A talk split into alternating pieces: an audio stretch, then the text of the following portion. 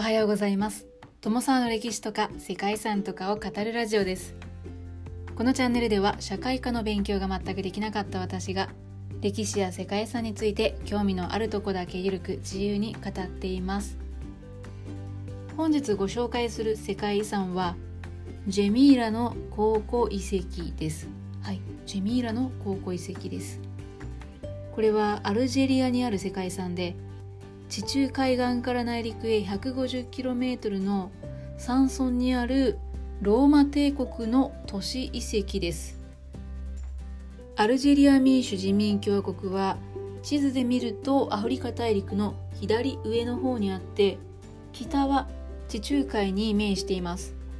西側にモロッコ東側にチュニジアで挟まれた大きな国です。そんなアルジェリアの北東にある標高900メートルの山肌に多くの観光客が訪れる遺跡群があります。ジェミーラという村の名前はアラビア語で美しいものというのを意味しているんですけれどもかつてはクイクルムというふうに呼ばれていた時代もあったそうです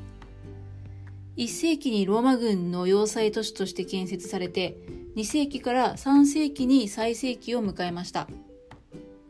5世紀以降にアフリカの部族に侵略されるなどで荒廃してしまったそうで7世紀になってアラブ人が侵入した際にはすでに廃墟となっていたそうなんですけれどもその遺跡は今でも健在です。そして現在でも町の区画や中心的な建物などが状態よく保存されていて繁栄当時の暮らしの様子を伺うこともできます。ジェミーラではセベルス朝の創始者であり北アフリカ出身のローマ皇帝セプティミウス・セベルス帝が崇められました。アフリカの植民地を重視して兵士を優遇したセプティミウス・セベルス帝は住民に支持されて結果この場所に神殿が作られました。他にも3000人が収容できる大きな円形劇場や大通り公衆浴場そして水洗式の公衆トイレの跡地も残されています。遺跡群の保存状態の良いジェミーラはアルジェリアの中でも歴史的価値がある古代遺跡として世界遺産に登録されています。ということで本日はアフリカで古代ローマの面影を残す世界遺産ジェミーラの考古遺跡についてご紹介したいと思います。この番組はキャラクター辞典ワンタンは妖怪について知りたい。パーソナリティ空飛ぶワンタンさんを応援しています。アルジェリア北東の標高900メートルに位置する古代ローマ時代の遺跡が広がる世界遺産ジェミーラの考古遺跡はネルワ帝によって建設されたと考えられています。ネルワ帝というのはローマ帝国の全盛期とされる五検定最初のローマ皇帝です。ジェミーラはかつて小麦の穀倉地帯で交通の要衝でもありました。ジェミーラは誕生した当初はクイクルムという名前で呼ばれていてローマの兵士たちのための居住地でした。そこから徐々に発展していき町として大いに繁栄することとなります。都市はローマ文明を代表するフォーラムやカピトリウム神殿。母なるヴィーナス神殿バシリカ資産寺会そして凱旋門を有する旧市街と劇場や大浴場キリスト教の教会などを有する新市街から成立しています。キリスト教徒の街区を有する新市街は都市の南側に集中していてバシリカとそれに付属する洗礼堂小聖堂そして司教や司祭の住居などが建設されました。その中で洗礼堂は5世紀の初頭に建てられたものですが保存状態は非常に良いそうです。洗礼堂以外にもジェミーラは古代遺跡が良好な状態で残されているということでも知られています。都市設計においては一般的なローマの古代都市が南北に伸びる街路カルドと東西に伸びる街路デクマヌスが町の中心で交差する構造になっているのに対してこのジェミーラでは地形上の制約からデクマヌスに当たる道がなく両端に列柱を有するカルドについても位置がかなり偏ってしまっているそうです。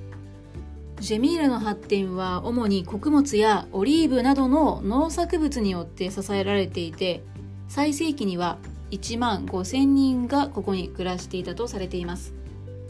ですがその後ローマ帝国の陥落とともに町も衰退してしまったそうです。次にこの地を支配したのはムスリムで彼らが打ち捨てられたクイクルムを発見しました。ですが発見された町はその姿から美しいものという意味のジェミラと名付けられたそうです。ただムスリムはこの場所に移住することはなくそのまま現在に至っています。そんなジェミーラに広がる遺跡群はローマ帝国の栄華を現在に伝えています。小高い山に広がる世界遺産の町は斜面が多い独特の地形をしています。ローマ建築を生かした建造物が立ち並び当時の建築技術の高さというのもこの遺跡から伺えます。ジェミーラの遺跡群はローマ帝国の都市計画と北アフリカの厳しい環境が生み出した傑作ともいえる考古学的にもとても貴重な遺跡です。3世紀の初めに作られた神殿や凱旋門もとても状態が良く神話をモチーフにしたモザイク装飾が美しくアルジェリアを代表する世界遺産の一つとなりました。ジェミーラの遺跡は山の斜面など自然の地形を効果的に利用して作られていてさまざまな時代のものが残されています。遺跡は低地から高地になるに従って新しい年代のものになっているそうです。最も低い場所はおよそ1世紀のもので最も高い場所に広がる遺跡は4世紀から5世紀のもので町の発展とともに作られています。4世紀に作られた聖堂や裁判所などの貴重な遺跡が残されていておよそ1700年前に作られた石造りの公衆トイレは水を流せば現在も使えそうなほど保存状態が良いそうです。ただ公衆トイレではあるものの仕切りがないというのがはい古代ローマ的で当時の生活の様子というのが想像できるかなと思います。良好な保存状態のローマ遺跡群は集会場の周辺に集まっています。この集会場は舗装された正方形のもので入り口には堂々としたらカラカラ亭の凱旋門が構えられています。そんなジェミーラの遺跡群が広がる一帯に足を踏み入れると左手にはジェミーラ博物館が建てられています。ここではジェミーラに関する様々なものが展示されていてジェミーラの歴史や世界遺産の遺跡について分かりやすく解説されているそうです。無数にあるジェミーラの遺跡について詳細に説明してあるそうで遺跡を巡る前にこの博物館に立ち寄るのがおすすめなんだそうです。また博物館の建物の外にもモザイクや石碑などの遺跡から発掘された遺物が展示されています。そして遺跡内にはモザイク博物館なるものもあるそうです。都市の住宅などに残されていた資料や農耕の様子を描いたモザイクとともにヴィーナスやディオニソスなど神話を題材にした色鮮やかなモザイクが数多く保存されています。一方で現存する彫刻の多くは偶像崇拝を禁じるイスラム教徒によって後に頭部が破壊されたものが多いのだそうです。ということでここまで簡単ではありますがジェミーラの考古遺跡について解説してきました都市は南北を貫く街路のカルドに沿って北から南へ平地から高地にかけて数百年もの間拡大されていきました。緩やかな丘陵に沿って作られた街並みは42ヘクタールほどあるんですけれども未発掘の部分も含めると70ヘクタールにも及ぶとされています。そして山の高台からは広大なジェミーラ遺跡を一望できるそうでそこはジェミーラの悠久の歴史を感じることのできるスポットとなっているそうです。はい本日はここまで。かつて美しいものと名付けられてアラブ人たちも見せられた古代ローマの都市遺跡。アルジェリアにある世界遺産ジェミーラの考古遺跡についてお話ししてきました。最後までご清聴いただきましてありがとうございます。では皆様本日も素敵な一日をお過ごしくださいね。友沢でした。